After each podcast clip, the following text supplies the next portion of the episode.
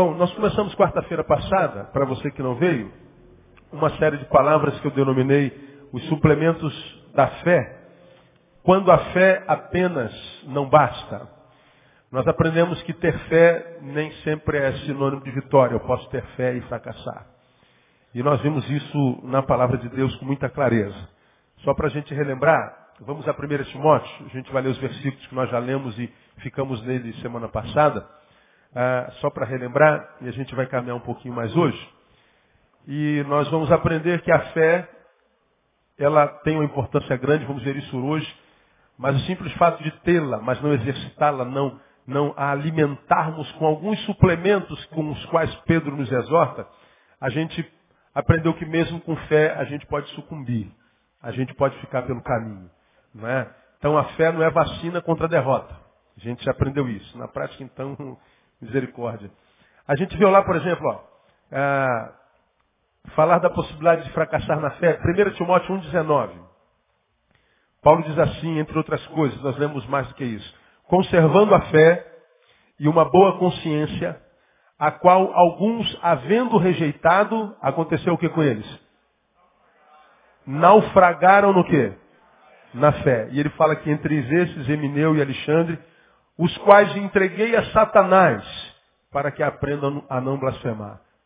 Tinham fé, não conservaram uma boa consciência, não a usaram, naufragaram na fé, se tornaram zombadores e Paulo disse, eu os entreguei a Satanás. Ah, falamos sobre isso na quarta-feira passada, sinistro, né? Eles tinham fé, naufragaram. Falar em naufragar na fé, é só você olhar como nós falamos na quarta-feira passada, ver quantas pessoas começaram no Evangelho com você, ou quantas pessoas aqui na sua igreja começaram com você, ou estão pelo caminho, naufragaram. O mar da vida os afogou, né? as adversidades da vida os sufocou. O mesmo mar dentro do qual você vive, você já teve ao ponto de morrer afogado, sufocado, é, a ponto de chutar o balde, como eu tenho dito, cada manhã que a gente acorda tem um balde na nossa frente escrito chute-me e dá uma vontade de chutar esse balde, botar algumas pessoas dentro dele, chutar junto, né? E, e, a gente não faz pela misericórdia. Ou às vezes até faz, mas depois cai em si, corre lá, pega o balde de novo, bota no lugar, não é? Mas a gente volta. Mas olha para o lado e vê quanta gente naufragou. Isso é uma das, das, tristezas que a gente tem, né? A gente vê tanta gente eh, optando por ficar pelo caminho. Tantos a gente chama assim, rapaz, o que está acontecendo? Vai ficando, vai esfriando, esfriando, esfriando. O sabor pelas coisas espirituais vai fenecendo, morrendo, vai sendo desconstruído a imagem de Deus, a imago Dei, vai sendo desconstruída a obra que o Espírito Santo construiu e ele não luta contra isso. Daqui a pouco o Espírito extingue, ele se carnifica. Um pedaço de carne ambulante. Não tem mais fôlego de vida espiritual. Né? Fica refém do corpo, refém do tamanho que ele tem. Todo prazer é voltado para a carne. Ele não consegue mais transcender a carne, não tem alegria em mais nada. E a gente vê pessoas abrindo mão com muita facilidade, naufragando na fé. Bom, é um problema de cada um. Ah, nós lemos também em 1 Timóteo capítulo 6, versículo 10. No mesmo livro, Paulo diz assim, porque o amor ao dinheiro é a raiz de quantos males? Quantos males? Todos. Toda desgraça que acontece na vida de uma pessoa tem dinheiro no meio de uma forma ou de outra. Ou é a ausência dele, ou é ele demais. Ou é a briga por ele. Pode ver. É a raiz de todos os males. Nessa cobiça, o que, que aconteceu? Leiam para mim. Alguns desviaram da fé e se traspassaram a si mesmo com o quê? Muitas dores.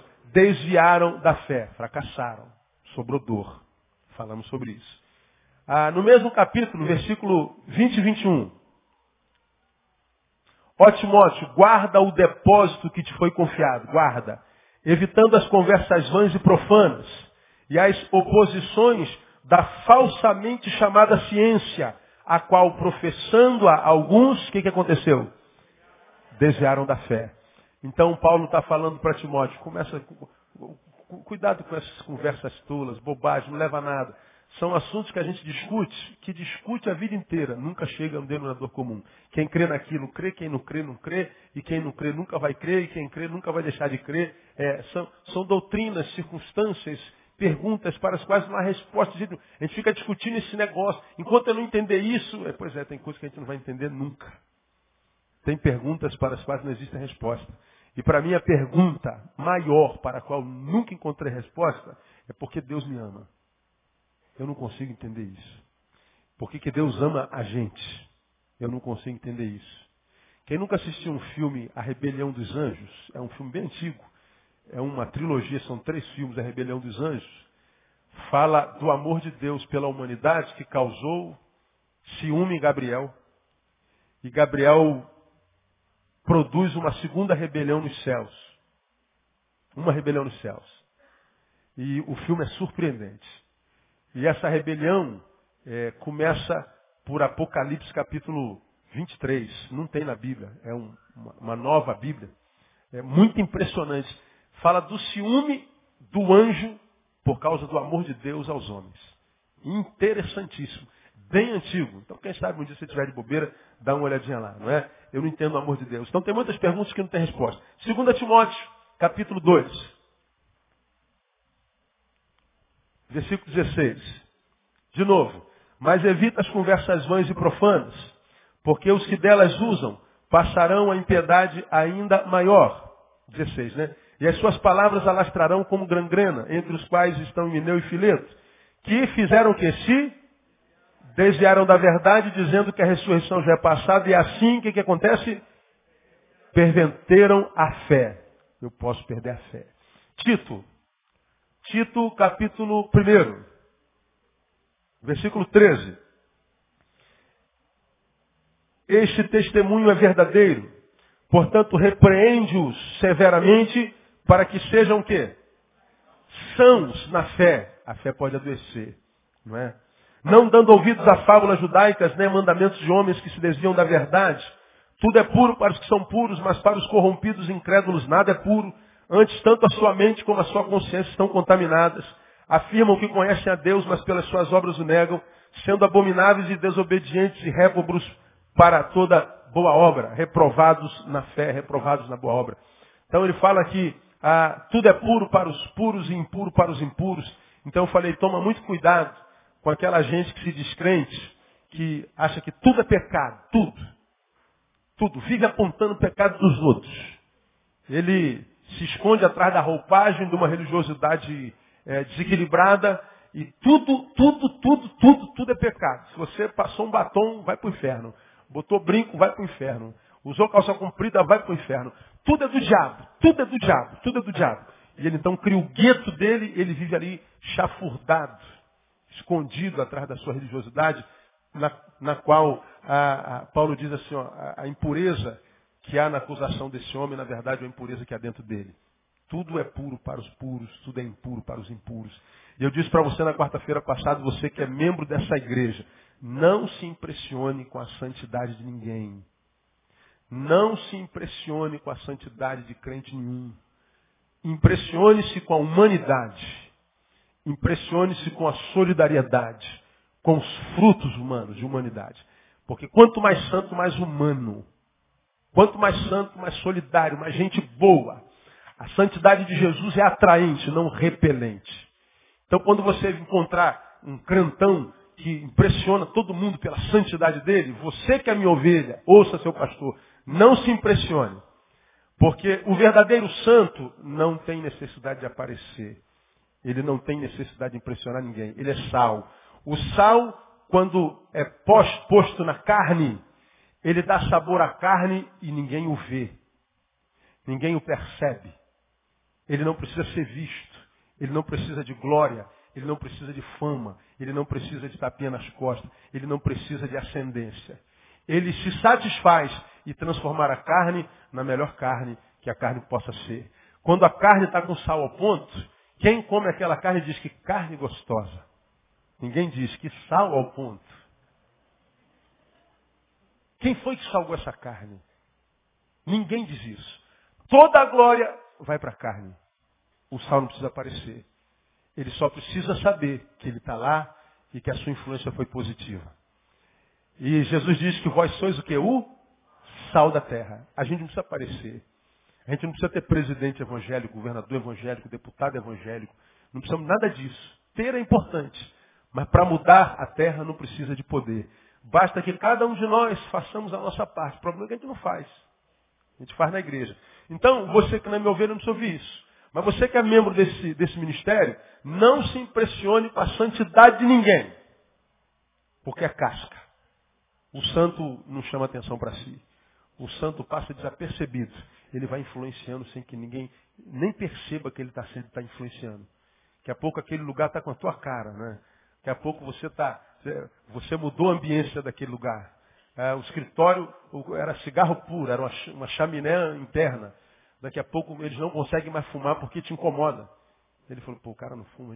Você não pediu para parar de fumar, você não pediu nada. Mas a tua postura vai mudando a ambiência. Vai salgando aquele lugar. É, é, é uma coisa linda de se ver, irmão. Triste é quando você chega lá, ninguém nem sabe, né? É, a tua, a tua presença não mudou nada. Pelo contrário, piorou tudo. Tua, tua presença Deixa eu falar, né? Então, a fé, ela pode fracassar. Hoje eu quero mostrar para vocês, nesses 25 minutos, qual é o maior problema sobre a perda ou fracasso da fé. Eu estou aqui, tenho fé? Tenho. Amanhã eu posso não ter mais, posso estar caído aí. Porque para a gente cair, basta que a gente esteja de pé. Só isso, mais nada.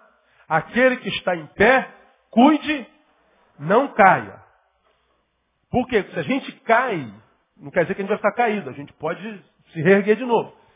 Mas todo mundo que cai e se machuca, cria cicatrizes, ferem-se, e mesmo que essa ferida seja fechada, ela cria cicatrizes. E essas cicatrizes nos acompanharão até o fim da vida. E uma, uma perna, um braço curado com cicatriz, nunca jamais será igual um braço sem cicatriz nenhuma. Quer ver uma coisa? Ah, se, se eu pergunto a vocês assim, ah, Pedro, pensa em Pedro. Quando você pensa em Pedro, fala assim, o que, que você lembra em Pedro? Hã? Negou Jesus. É a primeira coisa que a gente lembra. Judas Iscariotes traiu Jesus. Tomé incredulidade. Agora, a vida de Pedro foi resumida a uma negação de Jesus? Judas só fez isso, traiu Jesus? Tomé só foi incrédulo? Você já aprendeu que para mim Tomé é o melhor personagem da Bíblia Sagrada, sou fã incondicional de Tomé. Mas por que, que a gente só se lembra do pecado? Porque o pecado deixa cicatrizes que a gente não consegue mais tirar da, da nossa história. E às vezes tira a credibilidade na hora de pregar, na hora de fazer, na hora de, de ser. Até a nossa credibilidade a gente, a gente tira. Né? Atendi alguém que, cujo casamento acabou. Ele não teve nada a ver com isso. Eu sou testemunha disso. Um pastor. E de uma forma muito constrangedora. E uma das palavras dele, e a pergunta foi, pastor, o senhor acha que eu ainda tenho moral para pregar? Uma vez que a minha família acabou? Ele falou assim, meu brother, eu estou para ver um pai igual a você, meu irmão. Tem três filhos. Ele não é pai, ele é pai. Pai e mãe ao mesmo tempo. Nunca vi alguém tão voltado para a família, mesmo tendo o que ele teve. Então, cara, você é exemplo de esposo, você é exemplo de pai, você é exemplo de pastor. E a despeito do pecado da sua esposa, você tem moral para pregar e eu ouviria você falando sobre família com tranquilidade. Os olhos encheram de lágrimas. E ele falou, se você está falando aí, eu acredito. Acredite. Acredite. Ah, você não tem nada a ver com o que aconteceu com a sua família. E não tem mesmo. Tem mesmo. Agora, porque houve uma ruptura, ou seja, uma ferida, essa ferida tira de nós mesmos a credibilidade a nosso respeito. Por isso quem está em pé, cuidado, não caia. Então, fracassar na fé é, traz em si algumas consequências graves. Por que, que eu não posso fracassar na fé? Efésios capítulo 2. Volta um pouquinho aí do que a gente está lendo, algumas páginas. Por que, que eu não posso fracassar na fé? Temos tantos novos convertidos, nossa igreja é, ela, ela tem mais gente nova do que velha. E é bom que saiba disso. Efésios capítulo 2, Você conhece de cor, você que é crente antigo, conhece esse texto de cor e salteado. O que está escrito lá? Ah, no versículo 8. Porque pela graça sois o quê? Salvos. Por meio do quê? Da fé. Isso não vem de vós, é dom de Deus. Não vem das obras para que ninguém se glorie. Então, nós somos salvos pela graça. Amém ou não? Qual é o meio pelo qual a graça chega até nós? Por meio da fé.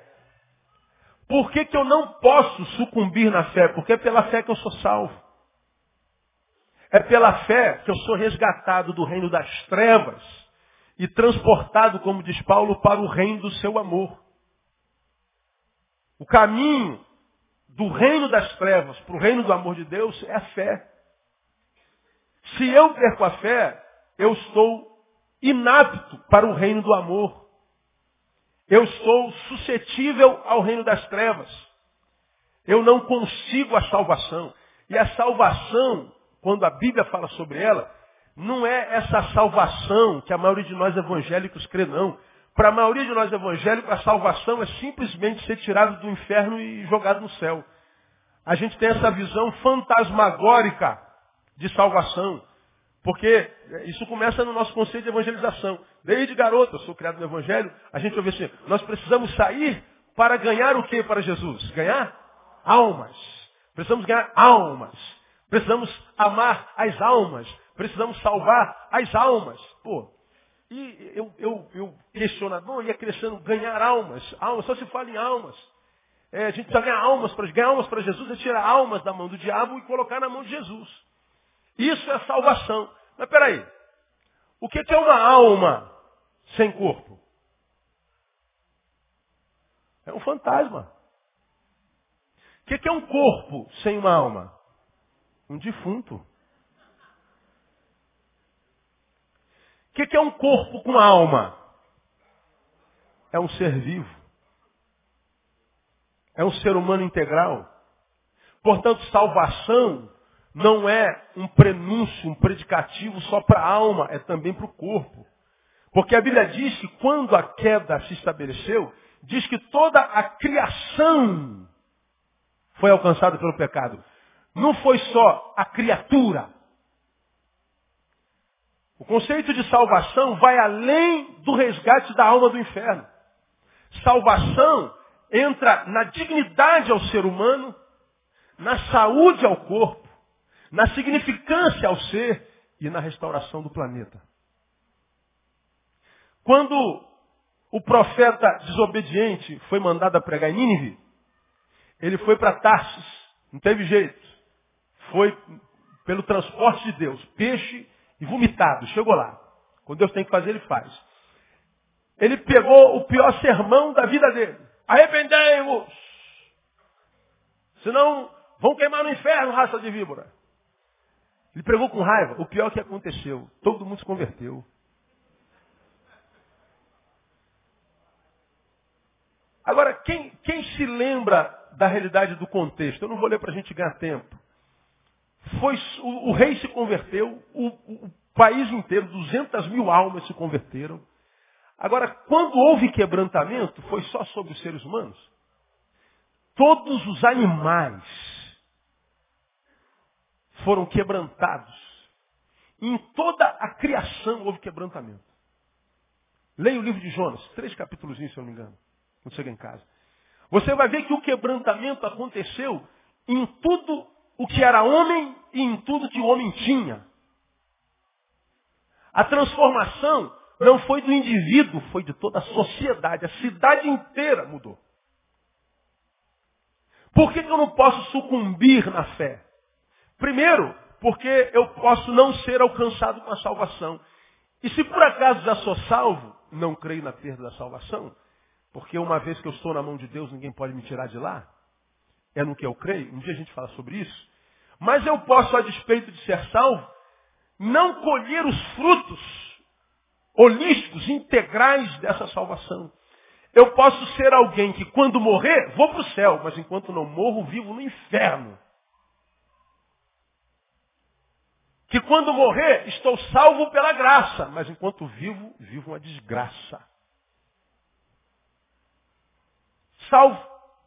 Lembra Davi depois do pecado? Ele escreve o Salmo 51 e diz assim, Senhor, torna a dar-me o quê? A alegria do quê? Da salvação. Ele está dizendo, Senhor, devolva a minha salvação. Não, ele não, tá, ele não acreditou que perdeu a salvação. Ele falou, Deus, eu acredito que eu sou salvo a despeito do meu pecado, a tua graça é sobre mim. Mas torna devolver-me o quê? A alegria. Eu sou salvo, mas não tenho alegria da salvação. Eu sou salvo, mas não tenho os frutos dessa árvore salvífica. Eu sou salvo, mas a minha qualidade de vida é ímpia. É de ímpio. É de gente que não te conhece. Aí, para quem tem coragem de ver, não se esconde atrás da religiosidade, pega os cristãos que você conhece e esquece o discurso deles. Esquece os, os, os, os aleluias, os glória a Deus, os retetés, as roupagens. Esquece o exterior, as quantas vezes vão para a igreja e vê a qualidade de vida da família dele. É família dele. Vê, vê a vida, a vida relacional, social, financeira, a vida emocional, a relação dele com ele mesmo. Vê se os olhos brilham de alegria, vê se, vê se tem aquele, aquela, aquele rio de água viva brotando de paixão pela vida e querendo viver 200 anos. Eu encontro muito pouca gente isso, irmão. A gente encontra o crente, como é que está, irmão? Na luta, né, pastor? Como é que é? Vive assim, o servo do Senhor vive assim na batalha, né? O diabo é furioso.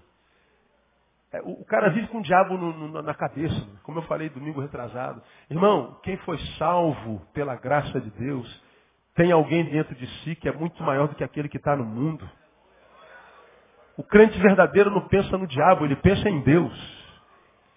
Eu não, eu não vivo para não pecar, para dar legalidade ao diabo. Eu vivo para acertar, para agradar a Deus. Diabo não passa pela minha cabeça, eu não penso em diabo nem, nem, nem 10 segundos no dia. Anda na presença de Deus, anda com Deus na cabeça, anda numa vida íntegra, que o diabo não toque em você. Esquece o diabo.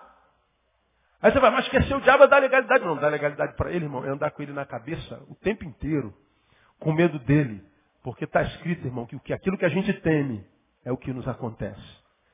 Aquilo pelo que é um homem vencido, disso se torna escravo. E eu estou aqui ó, na noia de, de não pecar porque o diabo me toca, o diabo destrói minha família, o diabo destrói meu emprego, o diabo rouba minha alegria. O diabo está com o diabo na cabeça, está traindo o diabo. Agora, quando você é liberto disso, eu não, se eu fui livre da cadeia, eu não vou ficar aqui pensando na cadeia. Deus me tirou de lá e eu fico aqui. Né? É aquele pessoal que a, a vida desenvolve para lá. Você já me viu pregando sobre isso aqui. Então é para lá que a gente tem que ir. Só que tem gente que está vivendo, foi liberto e vive assim, ó. ó tá indo, não tá? Mas olha a cabeça, olha a visão. Está lá no Egito. Está lá no Egito. Poxa, Moisés, foi para isso que tu nos tiraste do Egito? Para morrer de, de sede aqui?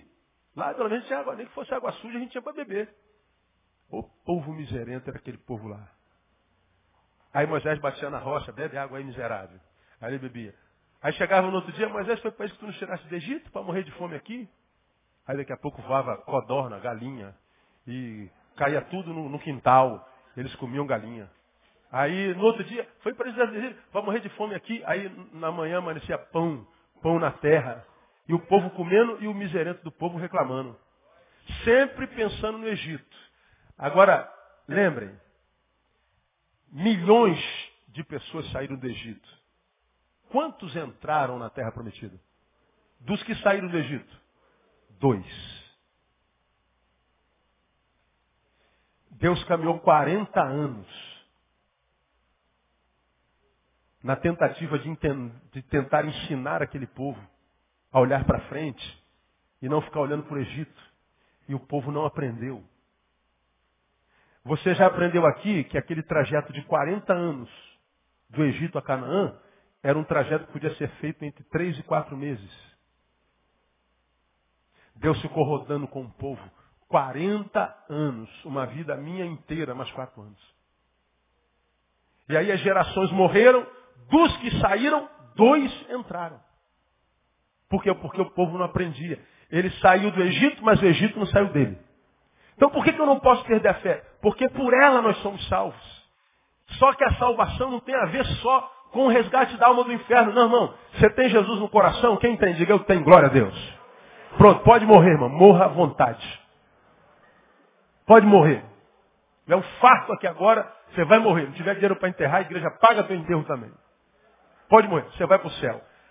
Agora, enquanto você não morre, o que, que essa fé serve? Essa fé serve para dar dignidade a você, para te ensinar a sonhar, ensinar a ser um ser humano como ser humano tem que ser, ser gente como gente tem que ser. Essa fé existe para te dar sabedoria, para saber com quem se relacionar, com quem não se relacionar, saber como sonhar, com quem sonhar, com quem compartilhar sonho. Ser um ser humano que vale a pena ser. A salvação não é só o resgate do inferno, é o resgate da mediocridade. É o resgate da, da carnalidade, é o resgate de si mesmo. Ser salvo é mais do que ser livre do diabo, é ser livre de si mesmo. Então a salvação não é um direito meu, a salvação alcança o meu cachorro, alcança a planta do meu jardim, toda a criação. Toda a criação. Por isso que o salmista dizia, bem antes disso, bem-aventurada a nação, o quê? Cujo Deus é o Senhor. Quando o Senhor alcança uma nação pela fé e pela salvação, toda a nação é abençoada. Existe justiça social. Existe é, é, é, é reforma agrária. Existe solidariedade, existe respeito. Salvação é mais do que ser tirado do inferno. É ser posto numa vida digna. Quando eu perco a fé, eu estou abrindo mão dessa dignidade. Sou salvo, posso morrer à vontade, mas não conte com a vida. Não conte com a decência, não conte com a autoestima. Não conte com a vida da qual você se orgulhe. Por isso que eu não posso fracassar na fé. Quando Paulo fala do fracasso na fé, está falando disso. É por ela que nós somos salvos e salvos de nós mesmos. Porque muitas vezes nós somos um satã pior do que o diabo na nossa vida, né? Por isso que Jesus disse, se alguém quer vir após mim, quer que isso seja bom para você, então, muito bem, negue-se a si mesmo. Porque vir após mim sem se negar é vir após mim à toa, mesmo que seja após mim. Não vai adiantar nada, mesmo sendo atrás de Deus. Negou-se a si mesmo? Não. Não está liberto de si? Não foi salvo de si mesmo? Não. Então vai ficar assim. Uma aparência. Todo mundo vai dizer que bença que é essa irmã. Que bença que é esse irmão. Ou esse irmão, quando ora, eu me arrepio. Ou essa irmã é uma profeta maravilhosa. Quando ela ora, eu caio toda vez. Uma benção. Todo mundo vai ter um conceito maravilhoso de você. Mas você nunca terá esse conceito maravilhoso de si mesmo. Porque você sabe que é uma farsa. Nunca se impressione com a espiritualidade de ninguém. Impressione-se com a humanidade. Porque uma das marcas da salvação é a devolução da nossa humanidade. Lembrem, nós não somos um ser humano buscando ser espiritual. Nós somos um ser espiritual buscando ser humano. Nosso papel na espiritualidade é nos humanizarmos. A humanidade foi o que a humanidade perdeu. E a espiritualidade devolve isso a gente. Porque, segundo eu, não posso perder a minha fé? 1 João capítulo 5. Lá no finalzinho, não é evangelho, epístola, lá na frente. 1 João capítulo 5. Um pouquinho antes de Apocalipse.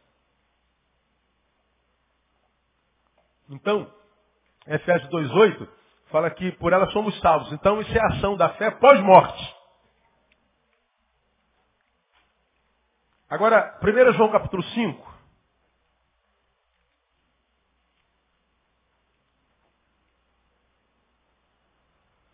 Versículo 4, olha lá. Porque todo o que é nascido de Deus, o que está escrito aí, leia? E esta é a vitória que vence o mundo, leia. A nossa fé. Todo o que é nascido de Deus vence o mundo. Quantos vence o mundo? Dos, dos nascidos de Deus, quantos vencem? Agora, vamos para a prática. Todo crente que você conhece nesse mundo? Mas ninguém respondeu aí. Conta no dedo aí, irmão. Agora, o que, que o texto está dizendo?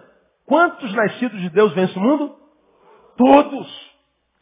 E qual é a vitória que esse nascido de Deus usa para vencer o mundo? Fé. Se eu perco a minha fé, se eu fracasso na fé, o mundo me devora. É só olhar no caminho.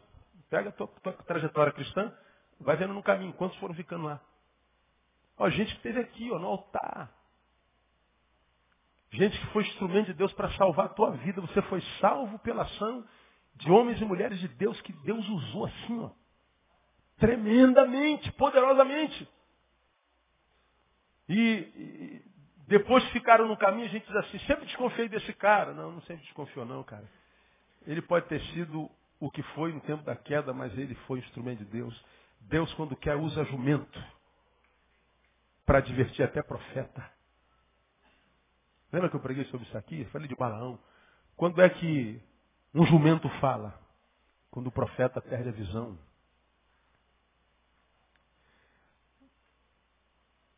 Balaão não conseguia ver um anjo que estava na frente dele para cortar a cabeça dele. Porque ele ia, ele foi contratado financeiramente para amaldiçoar o povo de Israel. A respeito de que ele teve que dizer depois, olha, contra Israel não vale encantamento, bobo. Não perde, não perde tempo botando o nome do crente na, na boca do sapo. Não perde tempo botando o nome do crente na boca da coruja. Contra Israel não vale encantamento, bobagem.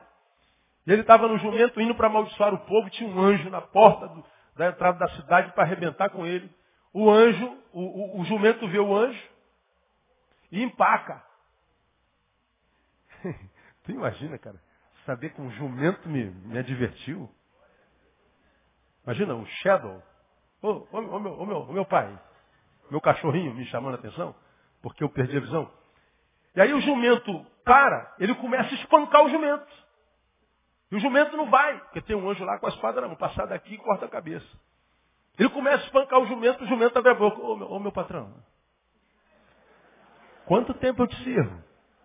Quantos anos? Alguma vez eu fiz isso?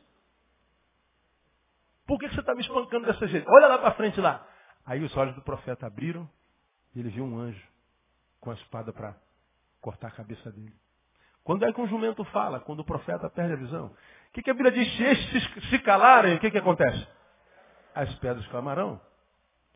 Quando Deus tem que fazer, eh, Ele faz com você ou sem você. Se ele tiver que usar uma pedra, ele vai usar a pedra. Aí eu não acredito nisso, problema seu, Deus não precisa da sua fé. Quem precisa de fé é você, Deus não. Ele vai fazer, ele é o Deus do impossível. Nada é impossível para Deus. Então servir é um privilégio, não é uma necessidade de Deus. Às vezes eu vejo gente que está servindo a Deus e imaginando Deus ah, que bom que Neil é do meu time, glória a Deus, que seria de mim ser esse pastor aí. Esse menino é uma bênção, que bom que ele é meu servo. Não, não, não, irmão. É, Deus não precisa. A Bíblia diz que Deus reputa as nações como sendo menos do que nada. Você sabe o que é nada, não sabe? Pois é, você é menos do que isso aí. E ainda assim, Ele nos ama. E Ele diz que isso que nós somos, ou seja, menos do que nada, é um nada ao qual Ele abençoa, potencializa, de modo que esse nada pela fé pode vir a ser tudo. Posso todas as coisas naquele que me fortalece. Agora Ele diz, se eu sou nascido dele, né, você está pronto para vencer o mundo. Todo mundo que nasceu dele está pronto para vencer o mundo. Mas qual é a vitória que vence o mundo? A saber, a nossa fé. Se eu fracasso na fé, irmão, eu viro refém da minha geração, viro refém da língua dos outros. Tem que falar bem de mim. Ninguém pode falar bem de mim. Não podem falar mal de mim. Tem que dar certo. Tenho que ser aprovado no concurso. Eu tenho que passar naquela prova do emprego. Minha esposa tem que ser obediente. Meus filhos têm que ter asinha nas costas. Tem que dar tudo certo. Porque senão eu, eu deprimo.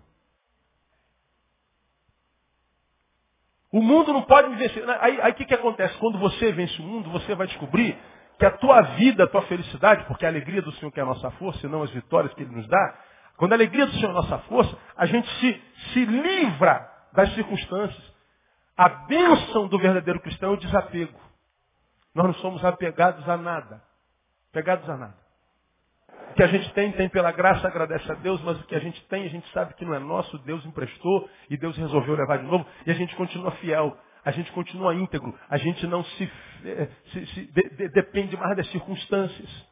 E aí, quando Satanás percebe que não adianta gerador que a gente glorifica, não adianta tirar o nosso carro com ladrão, que a gente glorifica. Não adianta dar uma topada, como eu já falei aqui, na, na, na, na pedra com a ponta do dedinho, que eu não vou xingar um palavrão, eu vou dizer glória a Deus, tem um dedo para bater. Tem gente que não tem nem pé, né, meu?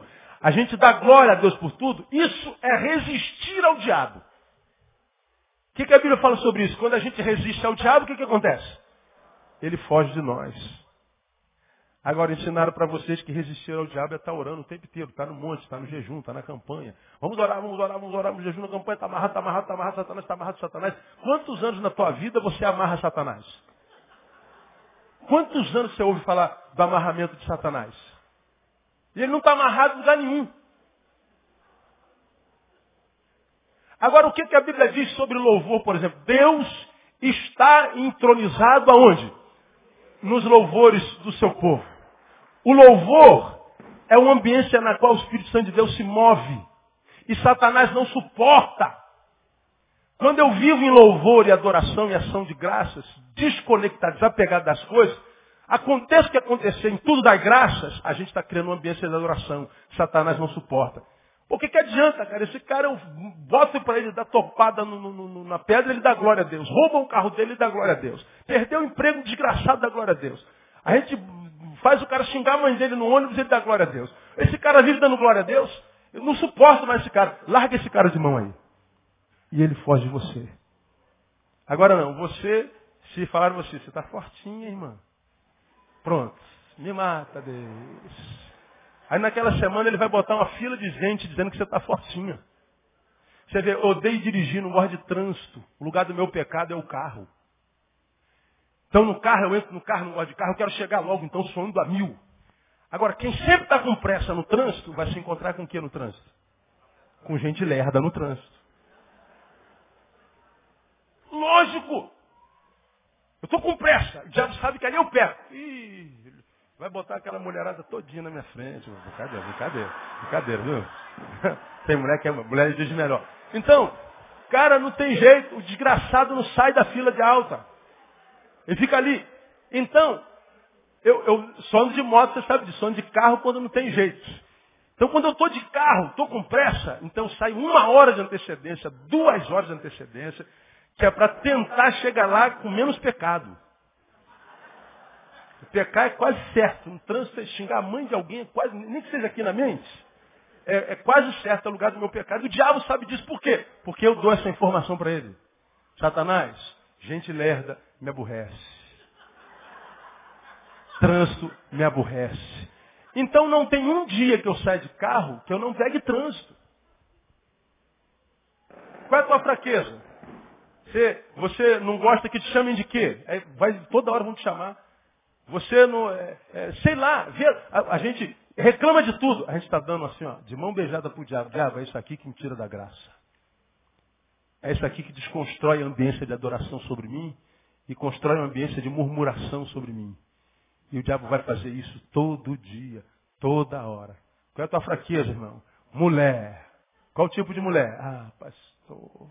Oh, Jesus. Aí tu vê, tu é feio pra caramba, cara. E a mulherada vive em cima de você. Aí tu não desconfia.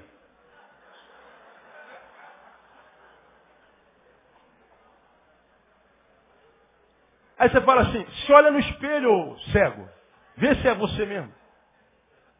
A gente não sabe, a gente dá de bandeja a nossa fraqueza para o diabo. A gente sabe no trabalho o que, que nos aborrece.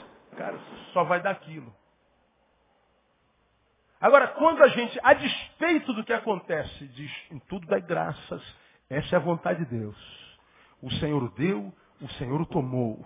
Bendito seja o nome do Senhor. Ó, ó, rapaziada, esse, esse, cara aqui não adianta não, que esse cara dá glória em tudo. Não aguento mais ouvir glória desse desgraçado aqui. Vamos para aquele lá, taca aquele lá. Aquele lá murmura de tudo. Aí você vai ver que o diabo, ele te esquece. Ele te mira e te erra. Aí para explicar para você não fantasiar demais, ah, me esquece. Esquecer é dizer não que ele tirou você da sua lista, mas é porque você vai ver menos a opressão dele na sua vida. Ele vai até jogar os dardos, mas você está com escudo na fé. Os dardos não vão parar, a diferença é que você está blindado. Pode jogar.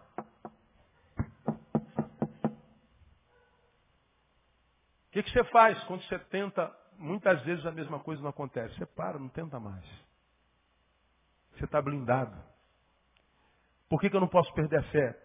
Porque por ela vencemos o mundo. Somos salvos, é o efeito da fé pós-morte. vencemos o mundo. É o efeito da fé antemorte. Por último, é, Hebreus 11, 6. Não precisa ver que você sabe de fé. Sabe de qual? Sem fé é o quê? Impossível. Sem ela, não há como agradar o nosso noivo. Portanto, não há como ser uma noiva amada, que gera alegria no nosso amado. Não tem como viver uma relação com o amado da nossa alma sem fé. Por que, que eu não posso fracassar na fé? Por causa disso. A minha fé precisa de suplementos. Aí na quarta-feira que vem a gente entra nos suplementos. Está em 2 Pedro capítulo 10, que nós lemos na, na semana passada. 2 Pedro capítulo 1 de 1 a 10, que a gente não vai ler, já lemos semana passada.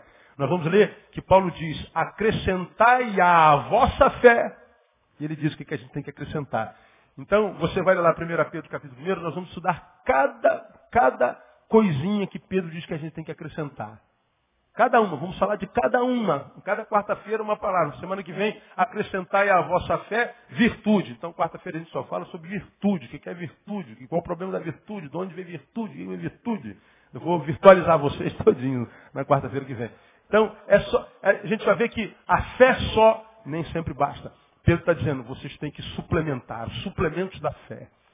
E a gente não pode perder a fé, por isso que eu mostrei para vocês. Sou salvo não só do inferno, mas de mim mesmo. Sou salvo das circunstâncias. Sou salvo da mediocridade. Sou salvo da religiosidade. Sou salvo de tudo. Não sou cadeia, não me conhece mais.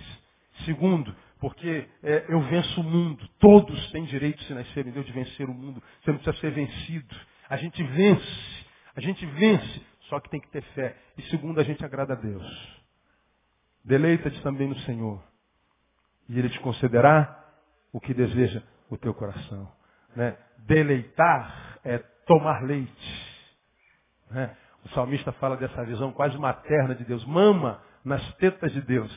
Escandalizou, né, irmão? Mas é exatamente o que está lá. Exatamente lá.